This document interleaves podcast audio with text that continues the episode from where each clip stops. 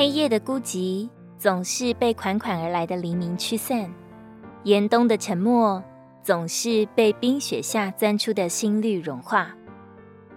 种子死了，却在复活里萌芽生长；花木凋零，又在春天里绽放生机。就这样，一年年，一月月，一周周，一天天，生命借死而生。于是，生活不断的刷新，成长的脚步逶迤前行。亲爱的同伴们，当清晨你睁开眼睛，从窗外挤进来的夹杂着勃勃生机的风拂过你的脸颊，你该轻轻的唤醒自己，新的一天就这样开始了。你要转向主耶稣，在爱里与他深深的拥抱。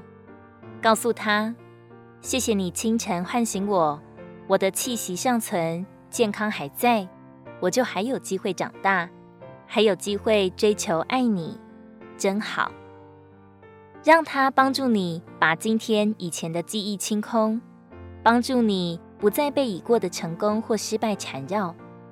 毕竟都过去了，生命的价值只在于现在，只在于与主耶稣相伴相惜。过去的就过去吧，若有价值的，它自然会写在册上；没有意义的，就该求主用他的宝血遮盖、洗净。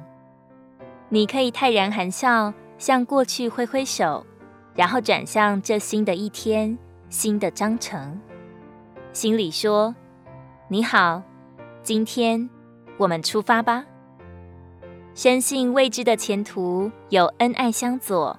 脚下的道路直通荣耀的盼望。哥林多后书五章十七节。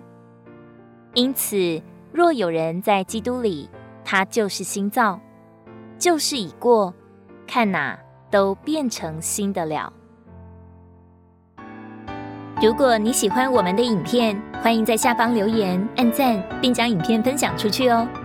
天天取用活水库，让你生活不虚度。我们下次见。